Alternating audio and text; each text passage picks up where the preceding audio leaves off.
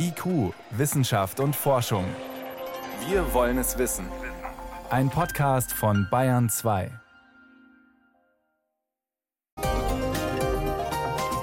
Was passiert, wenn man menschliche Zellen ins Gehirn einer Ratte einbaut? Denkt die Ratte dann wie ein Mensch? Das ist gleich eines unserer Themen. Außerdem besuchen wir Forscher, die mit Geiern zusammenarbeiten, um andere wilde Tiere zu schützen. Aber zuerst auf einem Schachbrett. Da spielen sich ja Abenteuer ab und manchmal sogar Dramen. Und gerade hält ein regelrechter Krimi die Schachwelt in Atem. Die Hauptpersonen, der Schachweltmeister und ein junger Herausforderer, der möglicherweise betrogen hat. Wissenschaft auf Bayern 2 entdecken. Heute mit Stefan Geier. Der Norweger Magnus Carlsson ist seit fast einem Jahrzehnt Schachweltmeister. Er hat im September bei einem Turnier überraschend verloren gegen den erst 19-jährigen US-Amerikaner Hans Niemann und hat danach selbst angedeutet, relativ schnell, Niemann hätte betrogen. Und seitdem ist nicht nur die Schachwelt in Aufruhr, auch im Internet überschlagen sich Spekulationen, Verschwörungstheorien. Hat er wirklich betrogen und wenn ja, wie? Ob das Ganze jetzt eher eine Komödie oder ein Krimi ist, wie man beim Schach betrügen kann und wie man das verhindern kann, das konnte ich vor der Sendung Ulrich Stock fragen. Er ist Reporter und Schachexperte bei der Wochenzeitung Die Zeit und er war auf den großen Turnieren in den letzten Jahren immer dabei. Erste Frage, eigentlich gibt es ja beim Schach einen Ehrenkodex. Wir betrügen nicht. Das scheint jetzt vorbei. Herr Stock, wie kann man denn überhaupt betrügen? Betrügen kann man auf eine ganz elegante Weise eigentlich erst seit es Schachcomputer, Schachprogramme gibt die dem Spieler eine Information darüber zukommen lassen, was der beste Zug ist in einer Situation. Und dafür muss der Computer natürlich wissen, welche Stellung vorliegt. Und da die Partien, die am Brett ausgetragen werden, auf höchster Ebene alle ins Internet übertragen werden, hätte ein Schachprogramm außerhalb des Spielsaals sozusagen die nötige Information und sie muss dann nur vom Programm wieder in den Saal zurückkommen zum Spieler. Und wie funktioniert dieses nur? Ja, da gibt es viele Möglichkeiten, viele theoretische Möglichkeiten und viel Spekulation natürlich auch. Es gab einen Fall, wo ein Spieler verdächtigt wurde, nicht auf höchstem Niveau, der plötzlich sehr gute Resultate hatte, ein Meister, äh, die er vorher nicht hatte, dass etwas in seinen Schuhen drin hat, dass er also einen Impulsgeber im Schuh hat, der ihm dann vielleicht mit Hilfe einer Art von Morsecode übermittelt, welchen Zug er machen muss. Und als der Spieler dann unter Verdacht geriet und aufgefordert wurde, die Schuhe auszuziehen, dann hat er Fersengeld gegeben und hat sich davon gemacht. Er zog die Schuhe nicht aus, aber er wurde beim Schach auch nicht mehr gesehen. Klingt ja fast ein bisschen nach Geheimdienstmethoden, versteckte Sensoren, technische Hilfsmittel. Sie haben gesagt, ein Impuls wird übertragen möglicherweise. Ist es denn so, dass ein Impuls, ein Hinweis, der nächste Zug sei so und so zu machen, schon ausreicht? Oder muss ich im Endeffekt das ganze Spiel, wenn ich den Schachcomputer im Hintergrund habe, parat haben? Also, wenn ein Spieler, der nicht gut Schach spielen kann, jetzt mit Hilfe eines Computers Schachturniere gewinnt, das fällt natürlich enorm auf. Das ist kein großes Problem, den zu finden und rauszuwerfen. Sehr viel schwieriger wird es, wenn ich einen sehr guten Spieler habe, der betrügt. Weil dieser sehr gute Spieler braucht während einer Partie gar nicht die Züge durchgesagt bekommen. Es würde reichen, wenn er vielleicht an zwei, drei Stellen in der Partie einfach nur einen Hinweis bekommt, hier an dieser Stelle geht was. Da musst du besonders gut hingucken. Und dann würde er wissen, da geht was und würde dann den Zug finden und die Partie vielleicht gewinnen, ja. Dann schauen wir nochmal genau auf den Streit Carlsen-Niemann, der Weltmeister gegen den Newcomer. Die Partie, die alles ins Rollen gebracht hat, da saßen sich die beiden ganz normal gegenüber, eine Kamera. Wenn Carlsen jetzt nicht diesen Verdacht gesät hätte, dass da was nicht stimmt, wäre da überhaupt jemand skeptisch geworden? Er hat es nicht ausgesprochen, er, hat er ist zurückgetreten vom Turnier. Es ist eines der angesehensten und wichtigsten Turniere der Schachwelt, der Sinquefield Cup in St. Louis. Und daraufhin setzte eben diese riesige Spekulation ein. Man hat diese Partie, die niemand gewonnen hat, hinterher untersucht. Man kann ja auch eine Partie, die stattgefunden hat, daraufhin untersuchen, ob da jetzt außergewöhnlich gute oder ungewöhnliche Züge drin sind. Untersucht man mit technischen Mitteln, mit Computeralgorithmen, die da das analysieren? Genau, man kann ja, so wie der Spieler während der Partie Hilfe von einem Computer bekommt, der ihm vielleicht sagt, der der Zug ist gut, so kann man die erfolgten Züge ja auch im Nachhinein durch einen Computer durchlaufen lassen und sehen, äh, wie viel Übereinstimmung es gibt der ausgeführten Züge mit von Computern vorgeschlagenen Züge.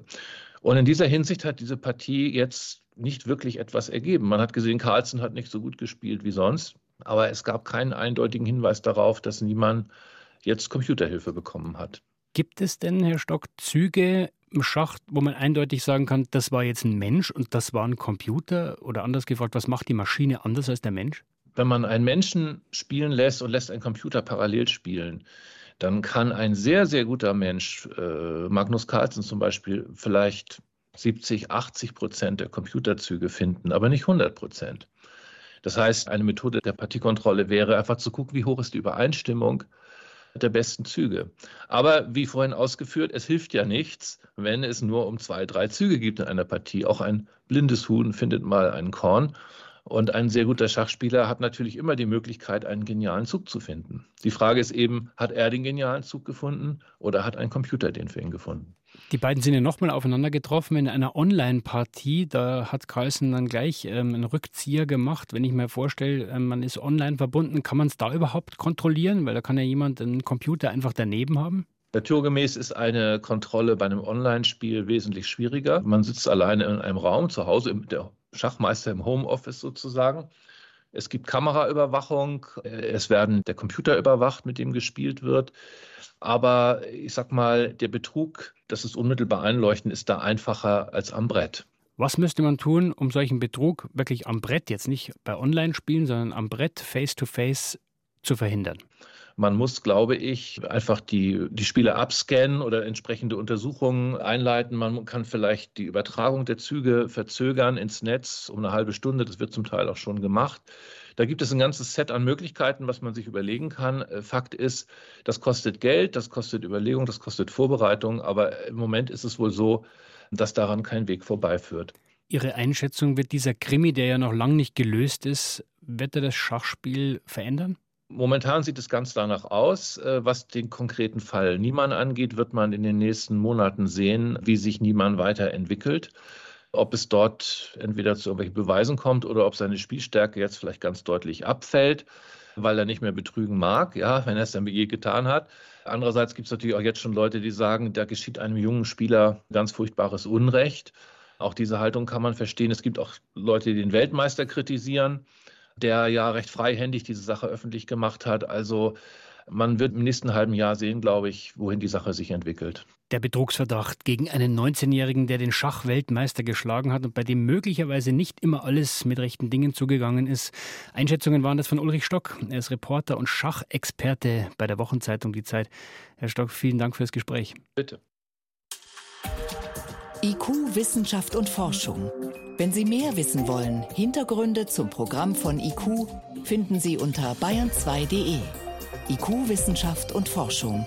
Montag bis Freitag ab 18 Uhr. Wie kann man wilde Tiere schützen? Also Elefanten oder Löwen, Büffel. Naja, man muss zunächst mal wissen, wo sie überhaupt sind und was sie tun. Aber gerade bei Tierarten, die viel umherziehen, ist es oft sehr schwierig. In Namibia, da will ein Forscherteam jetzt die Intelligenz anderer Tiere nutzen, die sowieso unterwegs sind, Vögel. Jenny von Sperber berichtet in ihrem Beitrag, wie das funktionieren soll. Wichtige Zutaten dafür, ausgeklügelte Technik und Geier. Im Nordosten Namibias sind der Biologe Jörg Melzheimer und der Tierarzt Ortwin Aschenborn unterwegs, um Geier zu fangen und ihnen kleine Rucksäcke mit Sendern aufzuschnallen. Es sind Weißrückengeier, die hier noch große Gebiete durchziehen, bis hin zum Etosha Nationalpark. Dieses Gebiet hier ist wunderschön. Hier sind noch riesen Sumpfgebiete, äh, frei rumziehende Herden an Elefanten, Büffeln und anderem Wild. Ähm, und da sind so äh, Schutzprojekte, die grenzübergreifend sind, wo versucht wird, diese Tiere, die sich auch nicht an Grenzen halten, in größeren Gebieten zu beschützen erzählt der Tierarzt. Wildtiere in so großen Gebieten zu schützen ist aber schwierig, denn verendet ein Tier, sei es durch Krankheit, Vergiftung oder Wilderei, erfahren die Menschen oft gar nicht davon oder erst viel zu spät. Deshalb sollen die Geier jetzt helfen, Tierkadaver schneller aufzuspüren, erklärt Jörg Melzheimer. Das sind ausgesprochen faszinierende Vögel. Wir fokussieren uns im Wesentlichen auf den Weißrückengeier, das ist auch der häufigste Geier hier die oft unterschätzt und naja, man sagt, sie sind vielleicht ein bisschen hässlich oder sowas.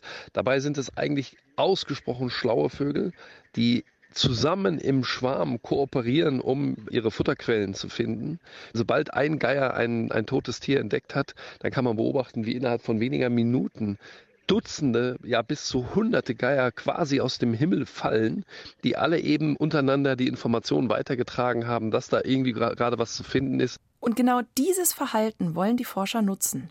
Die Sender auf dem Rücken der Tiere zeichnen ihre Bewegungen und die Beschleunigung auf. Und eine Software an Bord des Senders ist darauf trainiert, aus diesen Daten zu erkennen, was die Geier gerade machen. Ob sie gerade fliegen, ob sie auf dem Nest sitzen, ob sie sich miteinander streiten, ob sie fressen oder ob sie gerade schlafen. Das alles wissen wir zu jeder Sekunde eben durch diese hochauflösenden, hochspezialisierten Sender. Momentan werden diese Sender noch um eine Kamera erweitert, die Fotos schießen soll, wenn der Geier frisst. Hier erkennt eine Bilderkennungssoftware den Kadaver auf den Bildern, also welches Tier da gerade verendet ist, und schickt die Ergebnisse an die Forschenden. Die Idee einer Kamera, die schwebt uns schon länger vor, dass man dann nicht mehr physisch dahin fahren muss, wo die Tiere fressen, um zu gucken, was sie fressen und warum. Die Gebiete, in denen wir arbeiten, sind riesig. Da geht es um 20, 30, 100 Kilometer dichten Busch, wo man mit dem Allrad durchpreschen muss, manchmal, um zu diesen Punkten zu kommen. Daher der Arbeitsaufwand gigantisch. Und wenn man eben diese Bildmaterialien geliefert bekommt, kann man da dann wirklich sehr viel Zeit und Energie sparen. Die große Herausforderung bei der Entwicklung der neuen Sender ist dabei ihr Gewicht und ihre Größe, erklärt Florian Leschka vom Fraunhofer Institut für integrierte Schaltungen in Erlangen. Die Sender müssen natürlich erstmal sehr klein sein, damit sie wirklich auf so einen Vogel dann draufpassen. Sollten nicht mehr als 100 Gramm wiegen. Wir achten hier auf Tierverträglichkeit. Von den Abmessungen Scheckkartengroß in etwa mit einer Dicke von vielleicht zwei bis drei Zentimetern. Wir integrieren hier eine Kamera und es hat sich gezeigt, dass wir deswegen nicht nur ein so ein Modul aufbringen auf dem Rücken, wie es klassischerweise stattfindet, sondern ein zweites Modul, was dann am Brust des Vogels montiert wird. Tatsächlich stört die das nicht. Die werden wie mit so einem Rucksack, äh, so Gurten befestigt. Und bei Probeflügen mit zwei Weißrückengeiern im Berliner Zoo stellte sich heraus, sie kommen offenbar gut klar mit dem verteilten Gewicht an Bauch und Rücken, sogar besser als mit nur einem Sender. Um also Gewicht und Energie zu sparen, verschicken die Sender nicht alle Rohdaten, die sie aufzeichnen, an die Biologen, sondern nur die Daten, die von der Software an Bord für wichtig erachtet wurden. Noch passiert das terrestrisch, aber in Zukunft soll die Übertragung per Satellit laufen. Und an noch einer raffinierten Idee wird momentan gearbeitet, erzählt Leschka. Wir wollen, dass diese Tiersender nicht nur mit dem Satelliten sprechen, sondern auch, dass die Tiersender sich untereinander vernetzen. Die Schwarmintelligenz der Vögel wird also genutzt und technisch weiter umgesetzt. Die Ingenieure stellen sich das dann zum Beispiel so vor. Ein Vogel sitzt vielleicht sehr nahe an dem toten Kadaver, frisst, aber die Kamera ist vielleicht verschmutzt, teilt dann einem zweiten Vogel mit, hey, ich weiß, du bist zehn Meter von mir entfernt, sitzt auf einem Baum, mach doch du aus der Totalen ein Bild von dem Ganzen. All diese vielen Bilder zu machen und auszuwerten, ist natürlich sehr energieaufwendig. Deshalb könnte diese Arbeit ebenfalls auf den ganzen Schwarm verteilt werden. Künstliche Schwarmintelligenz sozusagen. Noch sind all diese speziellen Funktionen nicht in den Sendern, die gerade in Namibia auf den Weißrückengeiern festgeschnallt werden. Aber der Biologe Jörg Melzheimer ist zuversichtlich, dass auch diese Geier schon beim Wildtierschutz helfen werden. Das Projekt ist in vielerlei Hinsicht ein echter Paradigmenwechsel. Es ist nicht mehr so, dass die Forschenden auf die Tiere schauen und versuchen sie zu verstehen, sondern hier tun sich Tiere und Forschende zusammen, um gemeinsam Einblicke in Ökosysteme zu bekommen, um zu verstehen und schützen zu können. Bayern 2. Wissenschaft schnell erzählt. Das macht heute Sebastian Kirschner. Sebastian, los geht's mit tropischen Wirbelstürmen, aber nicht in den Tropen, sondern in Europa. Richtig, es geht um ehemalige Hurricanes, die den Sprung über den Atlantik schaffen. Bisher gibt es das zwar nur recht selten, so durchschnittlich alle zehn Jahre einmal. Mhm. Man vermutet aber schon länger, mit dem Klimawandel könnten dies künftig deutlich öfter schaffen. Und diese These haben britische Wissenschaftler nun untermauert. Also eine These über alte Hurricanes, was weiß man jetzt besser? Naja, die Wissenschaftler haben untersucht, wovon es abhängt, dass solche Stürme eben Europa auch als Wirbelsturm treffen. Sie haben dazu die Daten von 180 solcher Ex-Hurricanes aus den letzten 40 Jahren verglichen und dabei zwei wichtige Faktoren herausgefunden. Zum einen, je stärker der Ausgangssturm ist, desto wahrscheinlicher schafft er auch seinen Weg nach Europa überhaupt. Vielleicht aber auch nur abgeschwächt.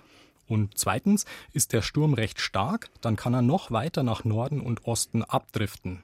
Und wenn er da dann auf den Jetstream, also dieses starke Westwindband trifft, kann er sich eben wieder mit Kraft aufladen und in der Folge dann Europa auch massiv treffen. Und wie sieht das dann bei uns aus? Also wie gefährlich sind diese Hurricanes? Naja, die Wissenschaftler sagen, äh, das dürfte künftig häufiger der Fall sein. Die Klimaerwärmung ist ja quasi die Heizplatte für solche Wirbelstürme. Die brauchen quasi warme Meere, um überhaupt zu entstehen. Ich habe aber mit einem Experten vom Deutschen Wetterdienst gesprochen und der sagt auch, er sieht eher ein Risiko für Westeuropa, also so Länder wie Irland, Großbritannien, Portugal, Westspanien, jetzt weniger für, Deutsch, für Deutschland, Entschuldigung. Mhm. Als nächstes geht es um legendäre Ureinwohner von Taiwan. Archäologische Funde deuten nämlich darauf hin, dass mehr an diesen Legenden dran ist als bisher gedacht. Legendär, was heißt das? Welche Geschichten werden da erzählt? Ja, auf der Insel erzählt man sich seit langem, dass einst im gebirgigen Osten kleingewachsene, dunkelhäutige Menschen gelebt haben. Und man kennt es auch aus chinesischen Dokumenten aus dem 16. bis 19. Jahrhundert, die die erwähnen. Bisher gab es nur halt keine wissenschaftlichen Nachweise dafür. Und jetzt bei Grabungen in einer Höhle ist man auf über 6000 Jahre alte Funde gestoßen. Da sind wir so in der Zeit der Jäger und Sammler. Und da hat man dann die Überreste von den Legenden gefunden, oder? Nicht ganz. Zumindest hat man einen Schädel und einen Oberschenkelknochen gefunden. Die gehören zu einer Frau, die zu Lebzeiten 1,30 Meter groß war. Und die DNA dieser Knochen zeigt eben Ähnlichkeiten zu Erbinformationen aus Afrika. Also Stichwort Größe und mhm. dunkel, dunkelhäutig wäre da schon mal abgedeckt. Darüber hinaus hat man auch Steinwerkzeuge gefunden, die Parallelen zu philippinischen Ureinwohnern aufweisen. Die werden dort auch Negritos genannt. Deswegen folgern die Forscher, ähm, dass der Ursprung von diesen taiwanesischen Ureinwohnern eben auch die Philippinen sein könnten. Unklar dagegen ist aber, wohin sind diese Menschen verschwunden? Mhm. Zum Schluss geht es um eine Impfung für Bienen. Eine Impfung, aber keine Corona-Impfung. Nein, das nicht. Die soll helfen gegen die sogenannte amerikanische Faulbrut. Ein globales Problem, auch bei uns eine gefährliche anzeigepflichtige Bienenseuche. Verursacht wird die durch ein Bakterium, das die Bienenlarven befällt und tötet. Antibiotika bringen da leider nichts und sind auch verboten, die einzusetzen. Man kann bislang eigentlich nur die Stöcke vernichten, wenn die mit dieser Faulbrut befallen sind. Und jetzt haben aber Forscher der Uni Graz eine Art Totimpfstoff entwickelt, der offenbar recht gut wirkt. Wie funktioniert diese Impfung? Ja, es ist keine richtige Impfung, wie wir es uns jetzt vorstellen. Es ist keine Spritze? Art, nein, das nicht. Es ist mehr eine Art Schluckimpfung. Die wird einmalig über die Nahrung an die Bienenkönigin verfüttert. Die kann den Impf Immunstatus dann offensichtlich auch an den Nachwuchs weitergeben. Und ja, in den USA soll der Impfstoff nächstes Jahr schon auf den Markt kommen. Geimpfte Bienen, legendäre Ureinwohner und alte Wirbelstürme. Sebastian Kirschner mit den Kurzmeldungen.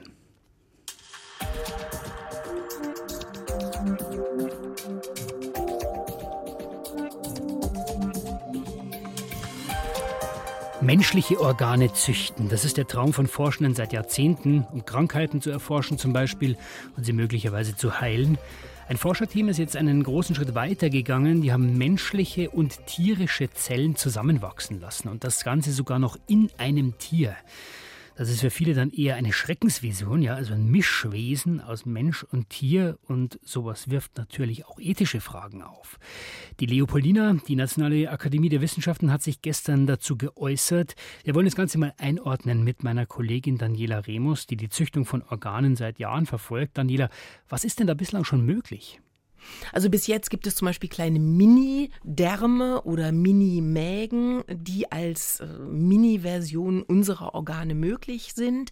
Aus menschlichen Stammzellen werden diese Gewebe hergestellt in der Petrischale im Reagenzglas und es ist tatsächlich so, äh, dass sich dann eine 3D-Struktur entwickelt und man mit diesen 3D-Gewebestrukturen tatsächlich Experimente durchführen kann, um eben zum Beispiel Krankheitsentstehungen nachzuvollziehen und äh, bestimmte Medikamente zum Beispiel, inwiefern die auf diese Krankheitsentstehungen wirken könnten, um die damit zu beobachten.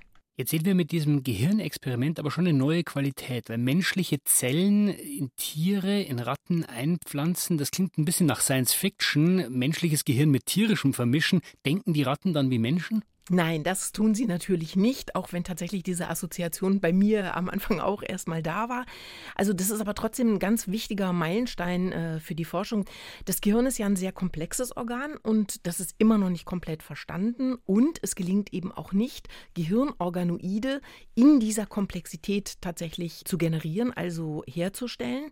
Und deshalb haben sich die Forschenden vor einigen Jahren darauf verlegt, zu versuchen, ob es eben möglich ist, aus humanen Zellen, also aus menschlichen Zellen, gewonnenes Gehirn Material, sag ich jetzt mal, in Tiere einzupflanzen, also in Mäuse beispielsweise oder wie in diesem Fall jetzt in Ratten und um zu gucken, ob das dann tatsächlich funktioniert. Und in diesem Fall war das jetzt so, dieses Gewebe wurde eingepflanzt und es ist tatsächlich mit dem noch sehr jungen Rattengehirn, in das dieses Gewebe eingepflanzt wurde, verwachsen. Es hat also interagiert, ist mitgewachsen ähm, und ist tatsächlich zu einem Teil des Rattengehirns geworden.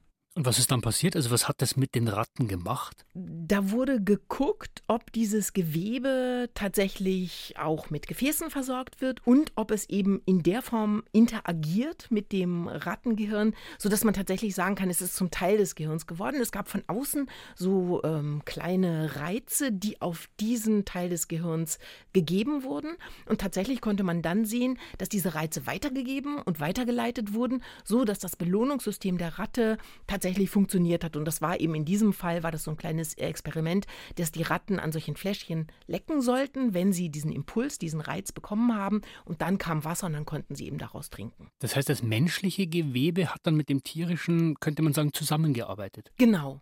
Jetzt hast du gesagt, das hat eigentlich nichts mit menschlichem Denken zu tun. Was soll dieses Experiment dann bringen? Die wollen eben ein Gehirnorganoid, was einem menschlichen Gehirn entspricht, weil es nicht möglich ist, das zu generieren. Und zwar deshalb, weil man ja auch das menschliche Gehirn noch gar nicht wirklich verstanden hat, weil man ja eigentlich bis heute nicht erklären kann, was zeichnet Denken aus, also was ist ein Gedanke. Und deshalb hofft man, auf diesem Umweg sozusagen funktionierende Gehirne mit menschlichen Zellen herstellen zu können, um eben dann mehr über Krankheiten, über bestimmte Krankheitsentwicklungen zu erfahren. Aber wir haben dann am Schluss äh, so eine Art menschliches Mischwesen, also nicht Mensch, nicht Tier. Was bringt uns das? Naja, die menschlichen Zellen sind ja nur ein Teil des Gehirns. Also die werden nicht in dem Sinne die Kontrolle übernehmen. Und es wird eben nicht dazu kommen, dass die Ratten denken in menschlichen Kategorien oder dass sie ein Bewusstsein ihrer selbst entwickeln.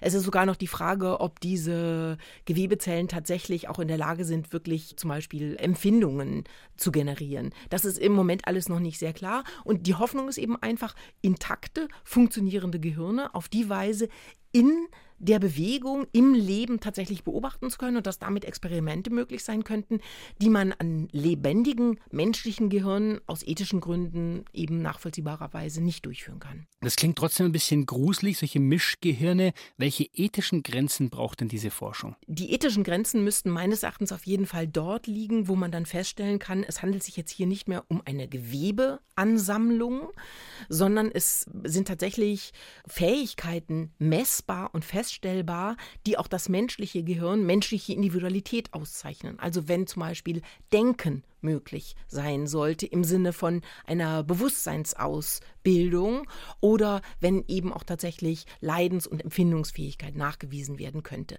Davon sind wir im Moment noch extrem weit entfernt. Das sagen alle Forschenden, die damit arbeiten. Und das ist eben auch das, was die Leopoldina in ihrem Papier, was sie jetzt gestern veröffentlicht hat, auch formuliert hat, dass sie gesagt haben, im Moment besteht eigentlich noch gar kein Regulierungsbedarf, weil diese Hirnorganoide von menschlichen Gehirnen so dermaßen weit entfernt sind. Da fehlen uns sozusagen sozusagen die Kategorien, um das überhaupt zu beurteilen. Also wir haben gelernt, einige Chancen, die da drin stecken und es ist noch lange nicht so weit, dass menschliche Gehirne im Labor gezüchtet werden können, aber es funktioniert, dass menschliche und tierische Gehirnzellen zusammenarbeiten. Vielen Dank für diese Informationen, Daniela Remus. Ja, sehr gern. Und damit war es das von IQ, vom IQ-Team für heute. Am Mikrofon war Stefan Geier.